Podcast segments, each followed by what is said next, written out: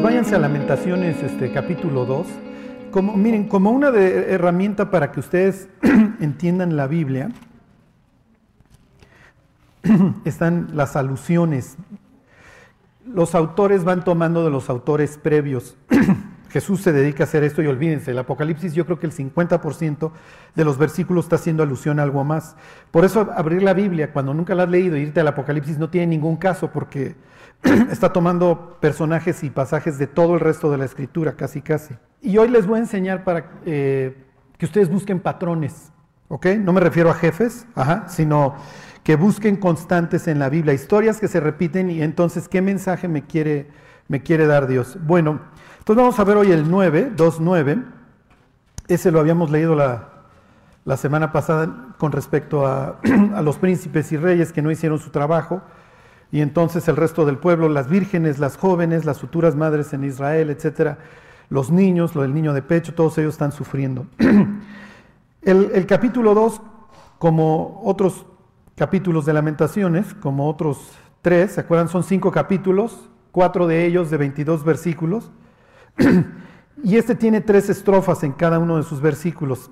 Bueno, la segunda estrofa dice, su rey y sus príncipes están entre las naciones donde no hay ley. Y eso es lo que quiero que veamos.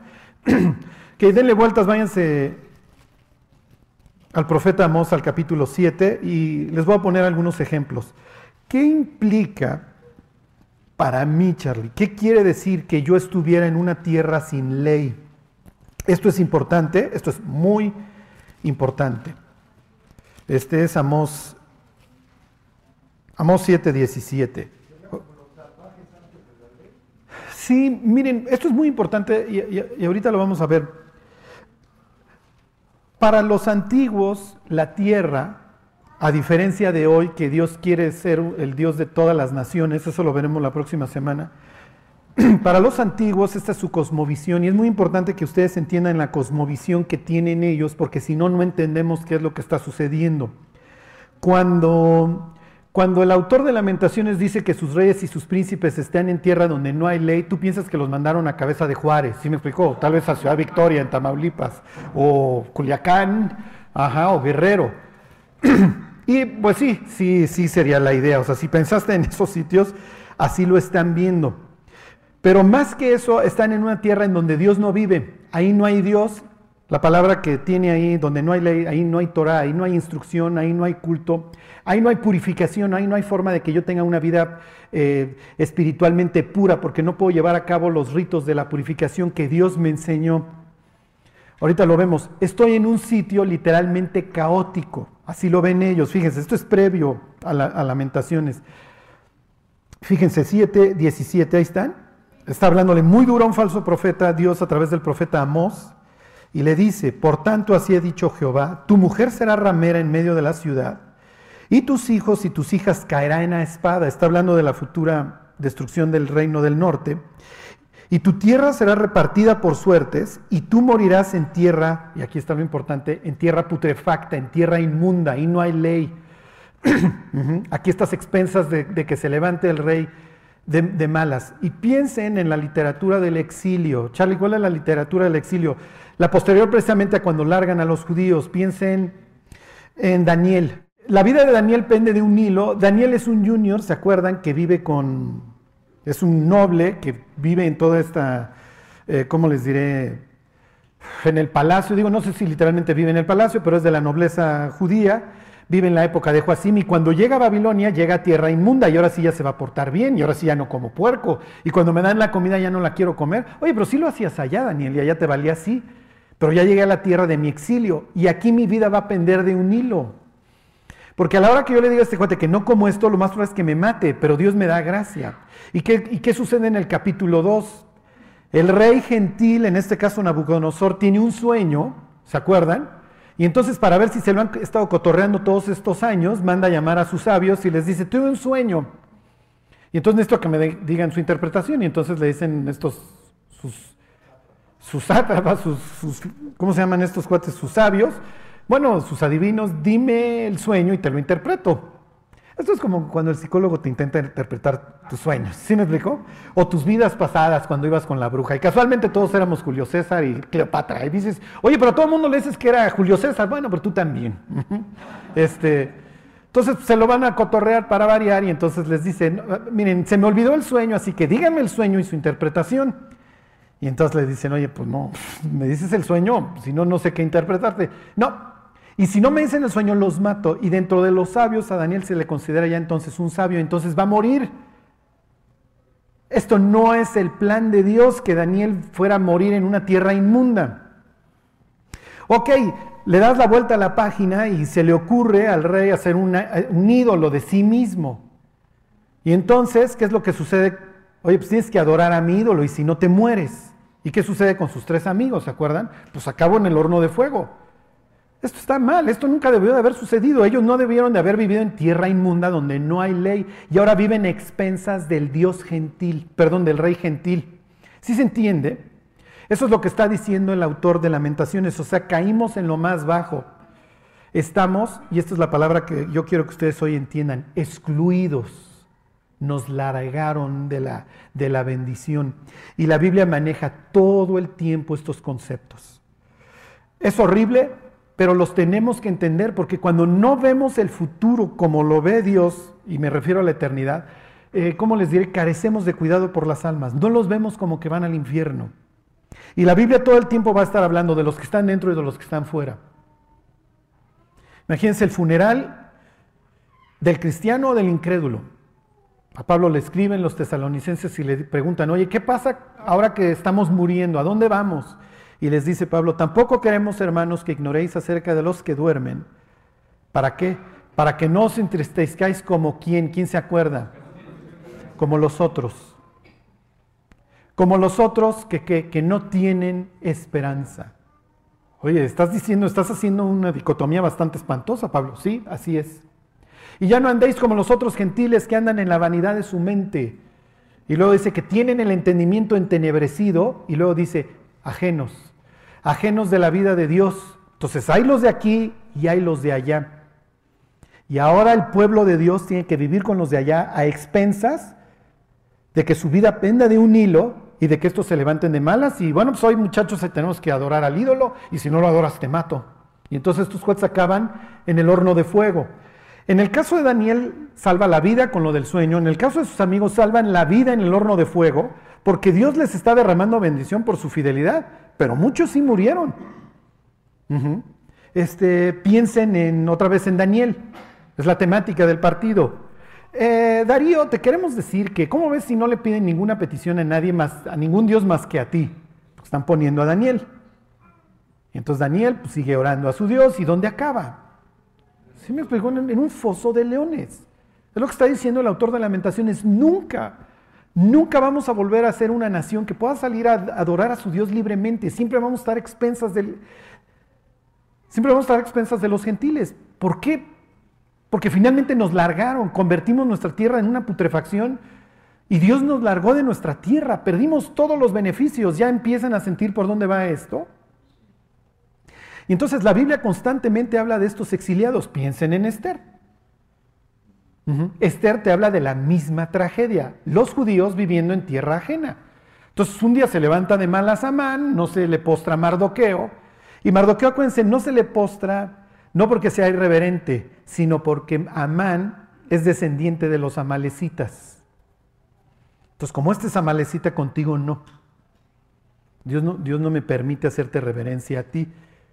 Ah, entonces no me haces reverencia, los extermino a todos y háganle como quieran. Y un día Antíoco se levanta de malas y dice, ustedes están aliando con los romanos y entonces mato un marrano en el templo, prohíbo la circuncisión, prohíbo los sacrificios, prohíbo la Biblia. Y ahí tienen la abominación desoladora de que habló el profeta Daniel. Entonces, el exilio es patético para los judíos y ellos lo entienden y hay una serie de historias de judíos que vivieron fuera del sitio de bendición de Dios. Pónganme un ejemplo, los escucho, díganme un ejemplo. Los judíos ven el exilio como lo peor. Díganme judíos o personajes bíblicos que vivieron fuera de la voluntad de Dios. Jonás. Jonás es el ejemplo más claro, ahorita lo vemos. Díganme otro. No, Sansón no se sale de su tierra. Vive mal, pero no vive fuera de su tierra. No. Lot sería un ejemplo. Lot no se ha salido de la tierra prometida, vive en la llanura del Jordán.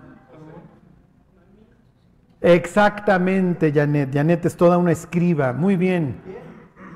No, pues ¿cómo van a saber? No, ahorita, ahorita se los leo. Jonás.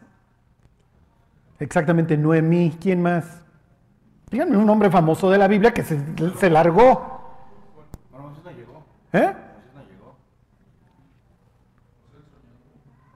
José. José exactamente, José es un gran ejemplo y ese por qué yo no se los manejo como un como alguien que se salió de la voluntad de Dios. Porque es un exilio que no quiere él, no es un exilio autoimpuesto. ¿Ok? Y Charlie, miren, les voy a decir el fin de, o sea, si fuera libro de civismo, esos aburridísimos, ¿se acuerdan? Chafísimas. El alumno comprenderá la importancia de, bueno, el alumno comprenderá la importancia de jamás salirse de la voluntad de Dios. Esto es el patrón en la escritura. Abraham se va a Egipto y esto acaba en una tragedia egipcia. Y super tragedia egipcia porque de ese exilio autoimpuesto va a venir luego Ismael. Y digo, no tengo nada contra Ismael, o sea, es hijo de Abraham y lo que ustedes quieran. Pero si Abraham nunca se sale de, de, la tierra de bendición, pues no acaba en Egipto, no acaba siendo el oso en Egipto con Faraón y no acaba regresando a Agar. Un exilio autoimpuesto, díganme otro del Génesis, que él se sale del lugar. Jacob, Jacob. ¿Les gustaría un suegro como Labán? Los judíos le dicen, Labán quiere decir blanco, pero los judíos le dicen, algunos judíos le dicen a los demonios Labanim, o sea, Labanes. Labán es un desgraciado que trata a su yerno como, como esclavo. Le cambia el salario, lo mantiene en pobreza, se lo tranza, le cambia de hija. ¿Sí se acuerdan? ¿Por qué huye? ¿Por qué se hace un exilio tu impuesto? Porque nunca hace la voluntad de Dios, se dedica a transar. Es un tranza que cree que su habilidad lo va a sacar de problemas cada vez hasta que cae con un tipo peor. Entra a trabajar al gobierno del Distrito Federal y dice, no, mi cuate, olvídate. No, hombre, aquí sí te tienes que rifar con todo. Y le va como en feria. El exilio autoimpuesto de Jacob es como, mira, en el caso de Abraham reinó el hambre, ok, debió de haber esperado y se va a Egipto estuvo mal y esto acaba mal, pero bueno, regresa al lugar de bendición.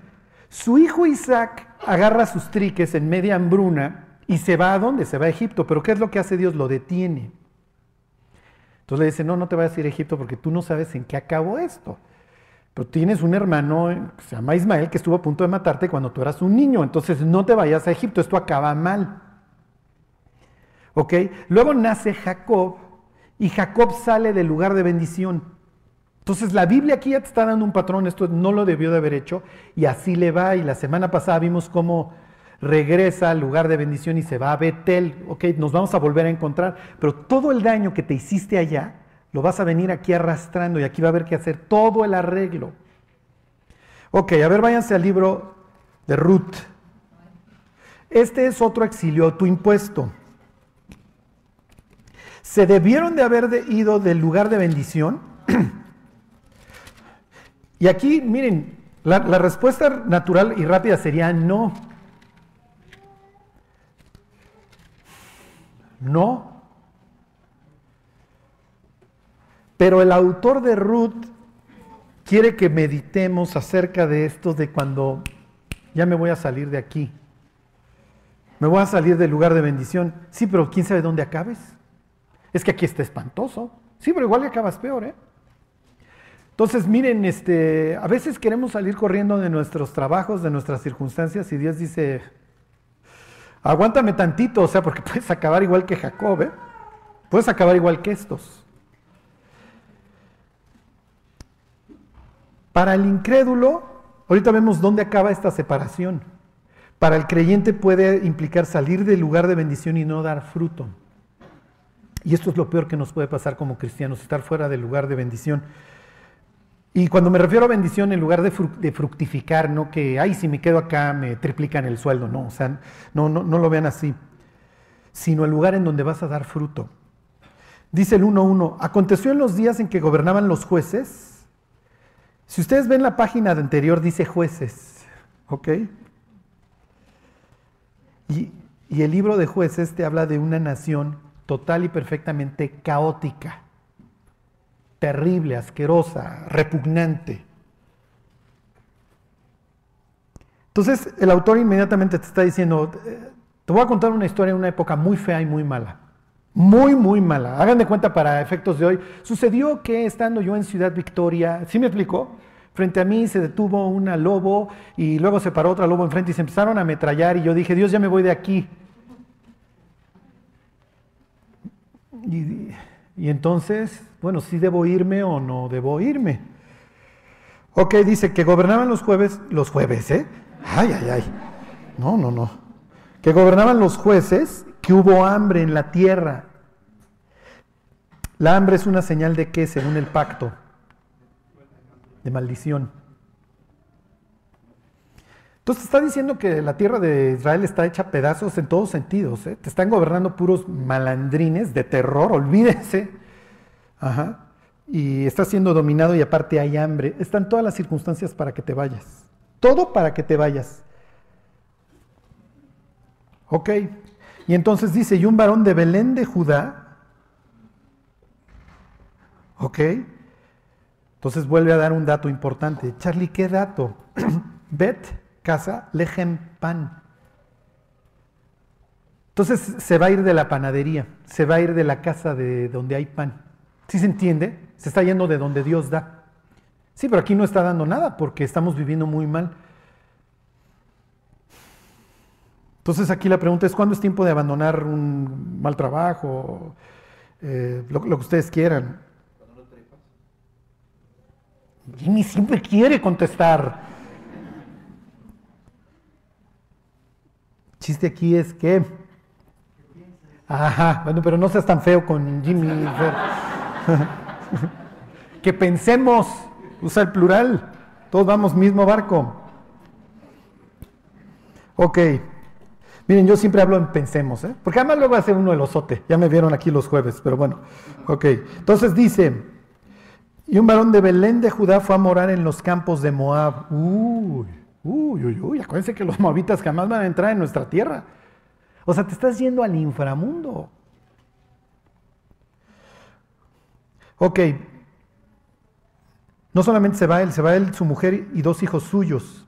Dice, versículo 2, el nombre de aquel varón era Eli, él, Dios, y el I es mi, Melech, rey, Dios es mi rey. Entonces, si es tu rey, pues, ¿dónde vive tu rey? Pues tu rey vive. Es más, tu rey va a nacer ahí, ¿eh? Todavía ellos no lo saben. Los, los, los judíos que viven ahí en, en Belén este, todavía no saben que ahí van a ser el Mesías, pero bueno, ahí van a ser el rey. Pero sí entienden que Dios gobierna esta tierra y que esta tierra fue un regalo de Dios. Entonces, o me quedo aquí a arreglar o me largo. ¿Sí se entiende? Miren, muchas veces nos quejamos de nuestra iglesia, pero no hacemos nada para arreglarla. Entonces, este, Dios dice, eres como el Imelec, o sea, te vas a otro lado pensando que te va a ir mejor porque aquí te estás quejando, pues mejor aquí quédate a doblar las rodillas. ¿Ok? Y entonces dice, se lleva él y su mujer, Noemí, o sea, viene de, de, placentera, placer, y los, y los nombres de sus dos hijos eran Malón ¿Se acuerdan de malón, que es casi en español, que siempre está malón, quiere, decir enfermo? Y que león quiere decir que desfallece, que está destruido, derribado. Dice frateos, esto viene de, de la palabra fruto, fructíferos de la casa de pan. ¿Sí se entiende todo lo que está implicando en estos dos párrafos? O sea, están dejando la casa de pan, estos fructíferos, y se van a ir a un sitio de maldición, que es, que es Moab. Ok, versículo 3, ¿qué es lo que te esperas encontrar inmediatamente? ¿Qué es lo que vamos a encontrar fuera de la voluntad de Dios? Muerte, muerte, adiós, tan tan. Ya, no, no, no vayan más. Oye, Charlie, si me salgo de la voluntad de Dios, ¿puedo morir? Sí, pero, o tal vez no, pero no vas a llevar vida. Y ese es a lo que has sido llamado. Tu, tu vida no, va, no, va, no se va a reproducir, no vas a dar más vida. Literalmente vas a llevar apagón. Este, vas a sufrir muchísimo. Porque nosotros somos testimonio de que tenemos un Dios vivo. Y cuando nos salimos de la voluntad de Dios nos callamos. Pues, ¿Cómo voy a hablar si estoy peor que este? O sea, imagínense a medio antro, ¿no? Ta, ta, ta, ta, ta, ta. Y se empieza a incendiar. Mm, no vas a decir, vamos a orar, muchachos. ¿Sí me explicó? Vamos, a ver, busquen la salida de emergencia y larguémonos, ¿no? Porque no sé si Dios me está mandando algún mensaje. Entonces, esto es lo que van a encontrar, es natural. Aquí el autor está, haciendo, está diciendo muchas cosas como esperando que el lector las, las entienda. Dice, y murió Elimelech, marido de Noemí, y quedó ella con sus dos hijos, los cuales tomaron para sí mujeres moabitas. Esto lo tienen ellos prohibido. Entonces continúa el ciclo de muerte. ¿sí? El nombre de una era Orfa. Esto viene de Oref, que quiere decir nuca o espalda. Ahorita van a ver que en el nombre esta chava lleva la fama. Y el nombre de la otra era, esto quiere decir Ruth, amistad. Y habitaron ahí unos 10 años. ¿Ok? 10, cuando lean en la Biblia, implica completo. Este, los malandrines dicen que el, 10 es el número de Dios, por eso el 9-11 eh, me vuelvo mayor que Dios sin pasar por el 10. ¿Ok? Este, ontoy. Versículo 5, ¿qué va, va a continuar? Pues la espiral descendente fuera de la casa de Dios. Y murieron también los dos Malón y Kelión, quedando así las mujeres desamparadas, perdón, quedando así la mujer, está hablando de Noemí, de sus dos hijos y de su marido, ya no tiene sustento. Esto es lo que ella fue a cosechar allá. Entonces se levantó con sus nueras y regresó de los campos de Moab. Entonces fíjense, el autor ya ni siquiera va a decir de dónde regresa, de qué ciudad, no es importante. Más adelante dice del lugar en donde estaban, porque no tiene ningún caso decir de dónde regresé. Porque oyó que en el campo, perdón, porque oyó en el campo de Moab que Jehová había visitado a su pueblo para darles pan. Salió pues del lugar de donde había estado. Entonces, aquí está lo que les quiero decir. No menciona la ciudad moabita. Hay otros sitios en donde dice ciudad por ciudad, como es en el libro de Jeremías. De los moabitas aquí no van a mencionar ninguna. Dice, y con ella sus dos nueras y comenzaron a caminar para volverse a la tierra de Dios, a la tierra de Judá. Y Noemí dijo a sus dos nueras, andad, volveos cada una a la casa de su madre. Jehová haga con vosotras misericordia como la habéis hecho con los muertos y conmigo. Os conceda Jehová que halléis descanso cada una en casa de su marido, luego las besó y ellas alzaron sus voces, ellas alzaron sus voces y lloraron y entonces les dice, no, vamos contigo y ella les dice, no, regresense, yo no tengo nada que ofrecerles. Pero Ruth sí entiende y Orfa, ¿qué hace? ¿Qué hizo? Le da la espalda. ¿Qué está implicando el autor que le da la espalda a Dios? Porque tiene la oportunidad de regresar. Y la Biblia dice que comenzaron, que se volvieron Shub, ¿ok? Y dirías, Ruth nunca se volvió porque pues, nunca estuvo allá. ¿Y qué diría Dios? No, sí se volvió. Se está volviendo de sus dioses y de sus malos caminos, se está convirtiendo. Pero tienes una que regresa a su casa y a sus dioses. Y tienes otra que quiere seguir al Dios de Israel y no le importa, no le importan las consecuencias. Y sabe que al dejar su casa está dejando a sus dioses, porque esa es la cosmovisión que ellos tienen. Por eso el autor de Lamentaciones dice, ahora ellos viven bajo el dominio de Marduk, o de Quemos, o de Moloch, o del Dios local, pero ya no viven con, el Dios de Israel, porque el Dios de Israel vive aquí y nos largó. ¿Sí se entiende? Ellos ahora viven fuera del lugar de bendición y van a su, y su vida estará pendiendo de un hilo y entonces se levanta Amán de malas y nos va a matar a todos, y se levanta Nabucodonosor de malas y nos va a matar a todos, y se levantan los sátrapas de Darío de malas y nos va a matar a todos. ¿Cómo vive el cristiano fuera de la voluntad de Dios? Con terror, porque sabe que está donde no tiene que estar. No es lo mismo enfrentar una enfermedad viviendo bien que viviendo mal, porque en una es prueba, en la otra es consecuencia. ¿Sí me explico? En la otra es disciplina. En una yo entro con la bendición de Dios, en la otra no. Y entonces piensen en, el autoexilio de Jacob. Jacob llega a una tierra en donde lo mangonea su suegro. Sí, pero son sus faltas. Yo estoy aquí por su culpa. Piensen en, el, en la cárcel de José. ¿Está José ahí por placer o por haber vivido mal? No. Esto es lo más importante, porque la vida nos va a estar aventando cosas malas. Y es, enfrentar, y es mejor enfrentarlas con Dios que sin Él. Piensen en el matrimonio. Tú te casas con la persona que Dios estableció para ti y, vas a tener problemas. Digo, nadie somos moneda de oro. No sé si los casados, algún casado no tenga problemas. Y tal vez alguien diga, yo Charlie, dinos cómo le haces. Mi marido está en coma desde hace 15 años. Ah, bueno, pues sí. No, pues así no, no, vale. Pero lo despertamos, que diría, no, déjalo, déjalo, Charlie, déjalo.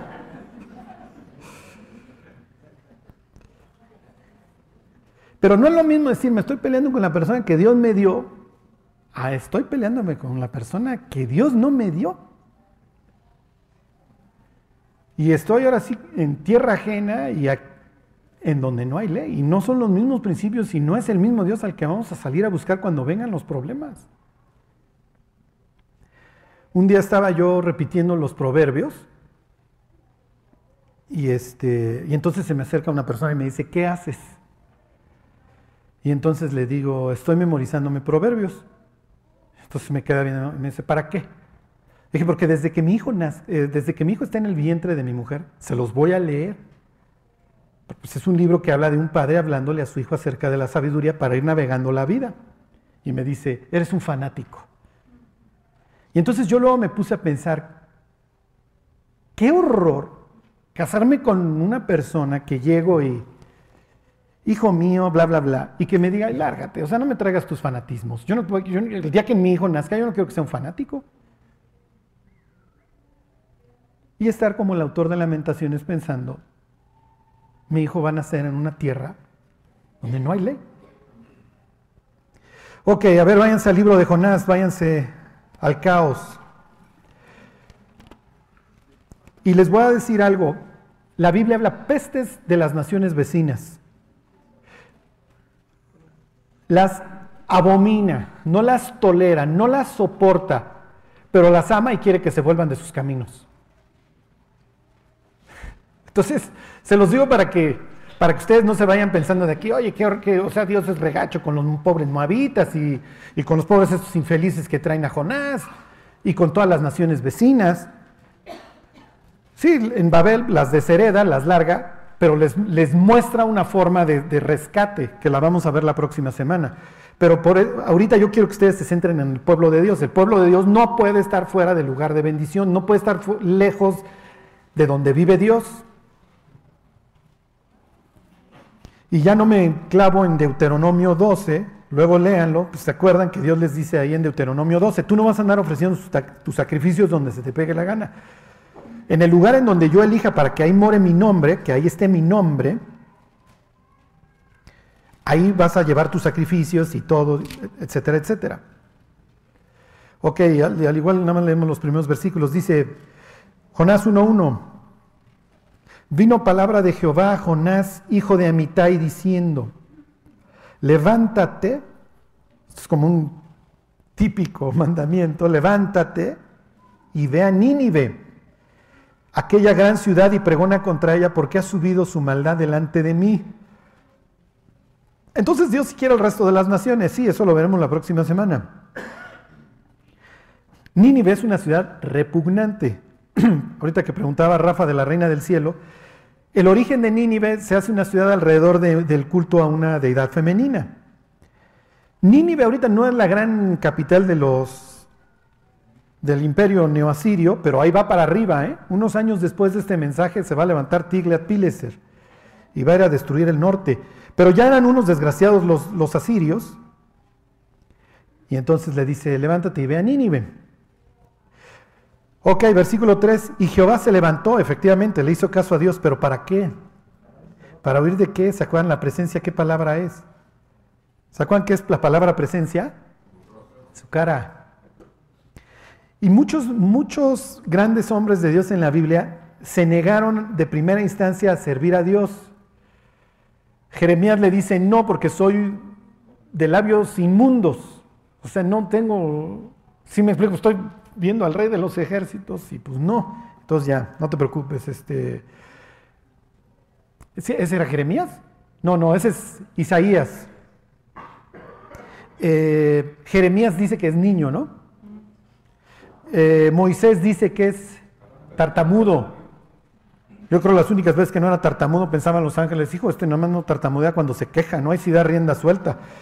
Este, fíjense, o sea, los tres, no, no, este, tengo defectos, pero si quiero. No te preocupes, tus defectos no son un obstáculo si quieres, ándale.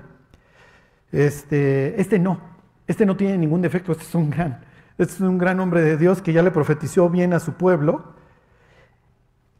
Y, y aquí la historia se va a centrar sobre él, no sobre su profecía. si ustedes quisieran memorizarse todas las profecías de Isaías o de Jeremías, se tardarían años. Si ustedes se quisieran aprender todas las profecías de Jonás, tardan tres segundos. De aquí a 40 días Nínive será destruido. Esa es toda la profecía de, que dice la Biblia de Jonás. Es lo único que dice. ¿eh?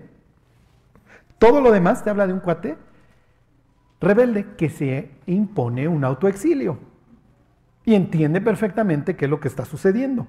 Está el cristiano en el antro, se empieza a incendiar el antro y ¿qué dice el cristiano? Sáquenme y sigan la fiesta, muchachos, ya se apaga el incendio. Ok, versículo 3, y Jonás se levantó para huir de la presencia de Dios a Tarsis y descendió a Jope, esto está ahí en el occidente de Israel, hasta la fecha está el puerto, y halló una nave que partía para Tarsis. Tarsis en la mentalidad judía es el fin de la, de la tierra. Ellos creen, no sé si tengan ya idea estos de América, pero pues ellos creen que en, en España termina, termina el mundo. ¿A dónde quiere ir a predicar? ¿Se acuerdan? Le dice Pablo a los romanos, ¿él a dónde quiere ir? Porque cuando yo acabe ya de predicar, ya viene Cristo. Porque él dijo que todas las naciones van a escuchar de él. Entonces voy a España y ya acabé y además ya llené desde el lírico y acá y allá. Y dices, no, mi Pablo, falta un chorro y te falta América y los mayas, te faltan un chorro, Machu Picchu. No, no, no, olvídate. ¿Qué está implicando si este se va a Tarsis? Exactamente, o sea, me voy lo más lejos de ti posible porque no quiero hacer tu voluntad, Dios. ¿Ok? Y entonces se sube al barco, versículo 4, ¿y qué es lo que sucedió? Pero Jehová hizo levantar un gran viento en el mar y vino una tormenta. Y los judíos no son de mar, acuérdense, abominan el mar. Entonces, el rey este, ¿quién es el que hace los barcos? Este Josafat, no me acuerdo, le, truenan. Este, este, tipo va a acabar bueno, semi ahogado. Los discípulos están todos apanicados ahí en el mar de Galilea. Ellos no son de mar porque ellos desde el Génesis 1-2 ven el mar como un abismo. Lo ven como un sitio incontrolable y caótico que el único que le pudo poner límites es Dios. Entonces ven a los tirios y a los sidonios, de todos estos libaneses mercaderes como como gente bastante extraña que anda traficando en el abismo. Por eso no los quieren. Y entonces viene aquí la gran tormenta.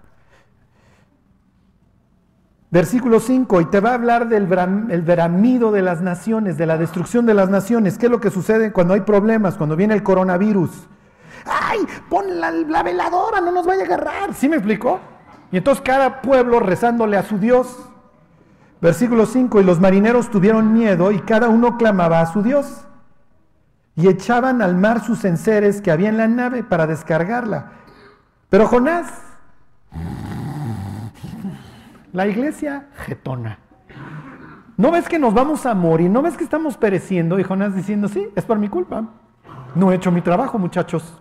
Fíjense que en la novedad, ay, ustedes no están para saberlo ni yo para contárselo, pero Dios sí los quiere, gentiles. Dios sí los quiere. Digo, están podriditos, comen chango, comen perro, chupan, hombre, se meten, todo. Pues sí los quiere. Y pues nos anda siempre mandando para todos lados para que les hablemos. ¿Y qué creen ustedes? Luego fraguan más rápido que nosotros, que nosotros nacemos en cuna de oro y abominamos luego a Dios. Y ustedes, pues que lo ven de lejos cuando les se les presenta, lo quieren. Y es el patrón en la escritura. Se los voy a decir tal cual y ese va a ser el tema de la próxima semana. El mundo hoy está sufriendo porque el cristianismo está muriendo. cristianismo hoy es liviano, no está degradado. Ya no proclamamos las verdades tal y como son, porque nos interesan los likes, nos interesan los retweets, nos interesan los views. Y un mensaje en donde se habla del infierno y de la exclusión no es un mensaje que agrade, pero no le hacemos un favor al mundo alejado de Dios. El mundo está sufriendo y está sufriendo muchísimo. Cuando terminemos el libro de, lamentaciones, les voy a dar un estudio acerca de, los libros poéticos y luego ya seguimos viendo la literatura de la restauración para que ustedes vean cómo Dios esperaba que el ser humano se comportara para que tuviera gozo. Porque efectivamente, o sea, el, fin de la vida no es ser feliz porque es perseguir un deseo que nunca vamos a alcanzar. Pero sí Dios espera que la podamos disfrutar y que tengamos gozo. Y hacemos todo para que nos vaya mal. Y lo que hoy está experimentando el ser humano en cuanto a su depresión y su ansiedad, que es global, es la, es la destrucción de sus relaciones más importantes.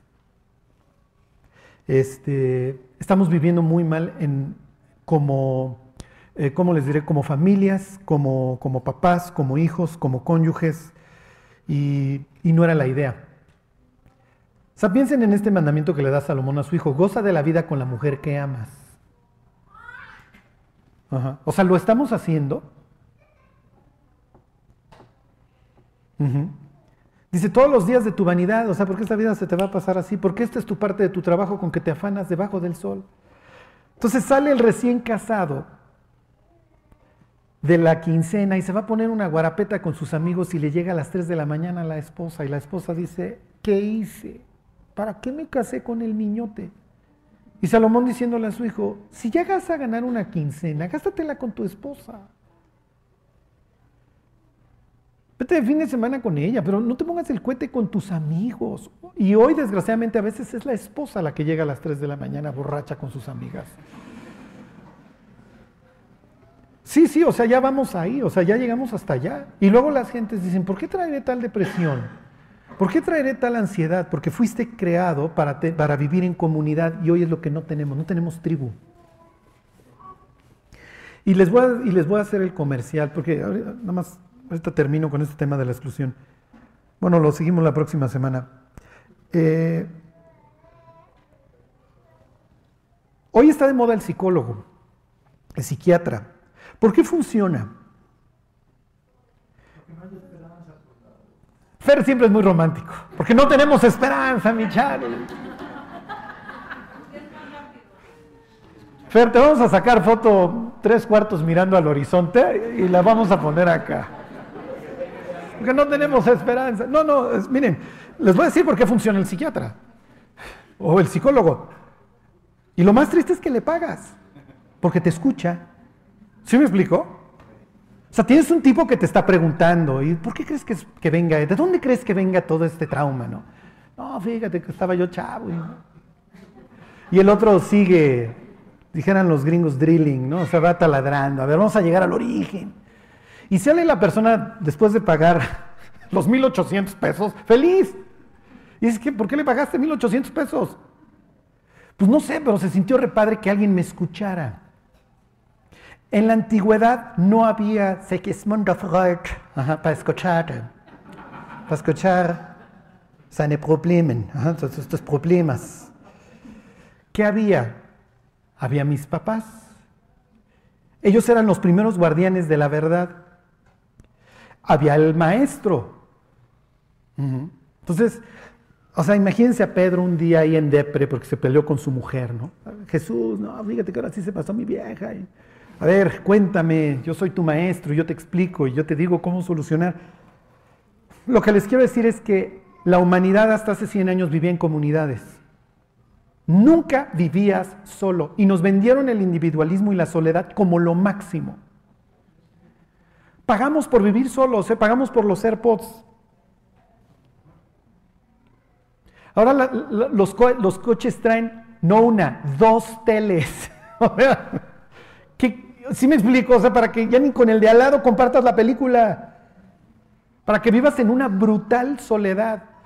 y creemos que vivimos en comunidad porque tenemos 500 amigos en Facebook. Sí, que no has visto en 5 años, ¿sí me explico? Y que nomás publican sus andeses y sus mejores cosas. Pero vivimos una soledad brutal. No, miren, la cura, y esto desgraciadamente yo lo he tenido que entender, la cura para la ansiedad y la depresión está en las relaciones. Así restaura Dios el caos.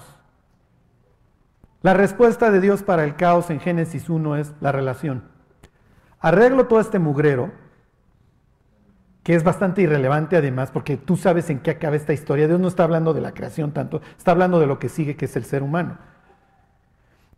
Arreglo el mugrero y luego creo al hombre y hago al hombre parte de la creación, hago énfasis en que él es parte de la creación porque lo tomo de dónde, lo tomo de la tierra. Entonces tú eres parte de, no eres yo. O sea, estamos separados. Pero luego, a diferencia de cualquier otra criatura que te voy narrando que acabo de hacer, ya a esta altura no acá te soplo. ¿Sí se entiende? Entonces la divinidad, no la divinidad, pero eres parte de mí, o sea, te soplé el aliento de vida y entonces fuiste un alma viviente y cobraste vida. Entonces no es nada más que seas polvo, Adán, que Adán viene de ahí, de, de terrícola, de tierra, pero ya te di vida a esta altura. Y cuando traiga a tu pareja, no la tomo ya de la tierra, la tomo de tu costado. O sea, es una creación más alta. Ya faroleen, muchachas, sí, si así lo quieren. Sí son distintas, son más profundas, son más emocionales. Porque fueron tomadas de más arriba. Entonces, hoy no las vas a ver echando de gritos en el Super Bowl porque hubo un holding. ¿Sí me explico?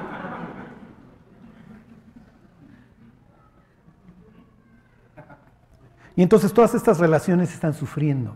Entonces, cuando tienes una persona que tiene relaciones sexuales desde los 12, 13 años, toda esta comunión que Dios pensó, pues ya la destruyó, ya la echó a perder. A menos de que, claro, sea rescatada. Entonces, miren, ya aquí termino y lo seguimos la próxima semana. Jonás está imponiendo un autoexilio y está, está rompiendo con todo, con su comunidad y con su Dios y con todo, y le está haciendo daño. La bendición para el pueblo de Dios era con el único propósito de que los gentiles se voltearan, de que volvieran a Dios. Piensen en el pródigo, nosotros lo entendemos como que se fue de borracho. No, o sea, Dios diría, no es que sí se fue de borracho, pero no es lo importante en la historia. ¿Sí me explicó? Es como si vas a Disneyland y dices, mi ticket, ¿qué te gustó de Disney? Mi ticket. No, no, no, pero qué juego. O sea, sí me explico. A veces así leemos la Biblia. Lo, que, lo que importa en el pródigo es que rompió con su padre y luego rompe con toda la comunidad porque se fue a una provincia apartada y ahí llegó hasta el infierno. Los marranos son vistos como seres inmundos, por eso se van al abismo, por eso los demonios se quieren meter en los puercos. Entonces, cuando este acaba en una posibilidad con marranos, es lo mismo que Jonás acaba en el abismo. Acaba en la exclusión. ¿Cuál es la exclusión definitiva? Porque la hay. La exclusión definitiva es el infierno y de eso nos vino a salvar Dios. A eso vino Cristo. Y para salvarnos de la exclusión eterna, Él mismo se impone un autoexilio, lo vemos la próxima semana, porque Jesús lo escenifica el autoexilio. Deja de pertenecer al pueblo de Dios y su comunión con Dios la pierde porque me has desamparado para recuperarnos a nosotros, porque fue nuestra búsqueda a Moab, al abismo al que se fue a meter Jonás. Vino por nosotros a lo más recóndito de nuestro corazón, a donde está la tragedia. Y termino el comercial. Si Dios nos rescató para establecer una relación con nosotros, pero no es de, bueno, nada más tú y yo, Dios, no, porque a Dios le gusta la familiota, la comunidad, así era su pueblo. El gran reformador del cristianismo, aunque ustedes no lo crean, ¿saben quién fue? Todos van a pensar en Lutero. Fue Henry Ford.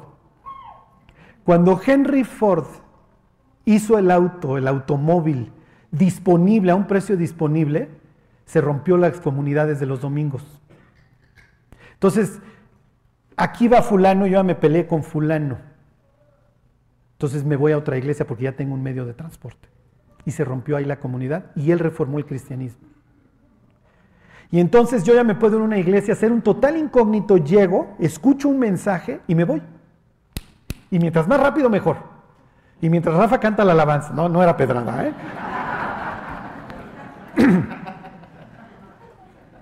Hoy no se van a parar esos que huyen, ¿verdad?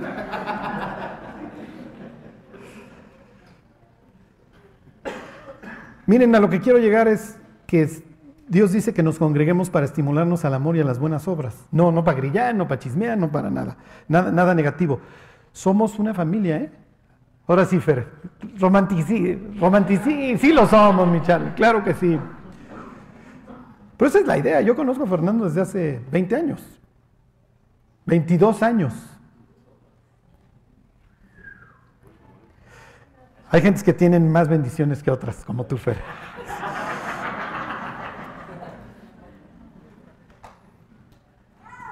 Ajá. Estamos hechos para ser una comunidad, para saber de nuestras vidas, para, ajá, para, para llevarnos. Si le hablas a tu amigo incrédulo y le dices que te está llevando el tren, voy para allá. Y el cuate va a ir a su refri, va a sacar hongos, chelas, pomos, si me explico, y va a llegar con el kit completo para la depre. o sea. Si le hablas al cristiano en teoría es, oye, voy para allá y me cuentas y lloras en mi hombro y platicamos y oramos y te escucho. Y ya no le pagan 1800 al cuate este. Es algo más vara. Me invitas un café o te lo invito y, te escucho y platicas. Como les decía una vez en una plática, este, me acuerdo mucho de una señora que me decía, Charlie, ¿cómo me ayudas? Eres súper buen consejero. Y yo pensaba, no he hablado. No ha abierto la boca esta señora, le pone en play y no se detiene. Pero el desahogo, el vómito, si me explico, el hecho de que alguien me escuche, ya, ya.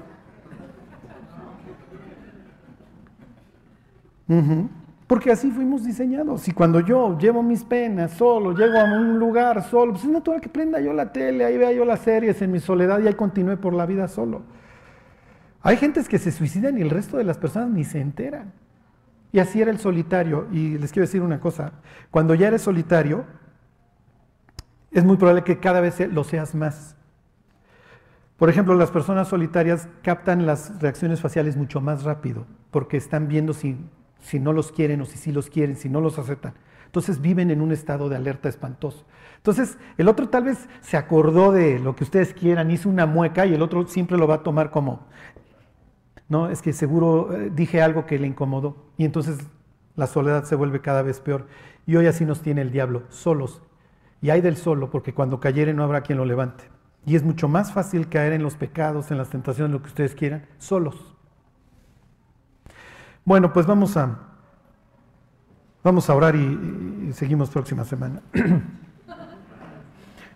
Señor, te queremos dar gracias por la nueva vida que, que tú nos diste, Dios, porque pues tú diste todo y abandonaste el cielo para venir a rescatarnos y, y Dios hacernos de tu familia. Te damos gracias porque has preparado una ciudad para nosotros.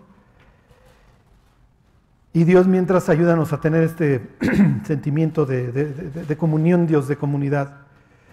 Ayúdanos, Dios, a amar nuestra iglesia y a trabajar por ella, Dios, a orar por ella y, y que sea un sitio en donde los que no te conocen quieran venir, Dios para conocerte y para experimentar tu presencia. Te lo pedimos por Jesús. Amén.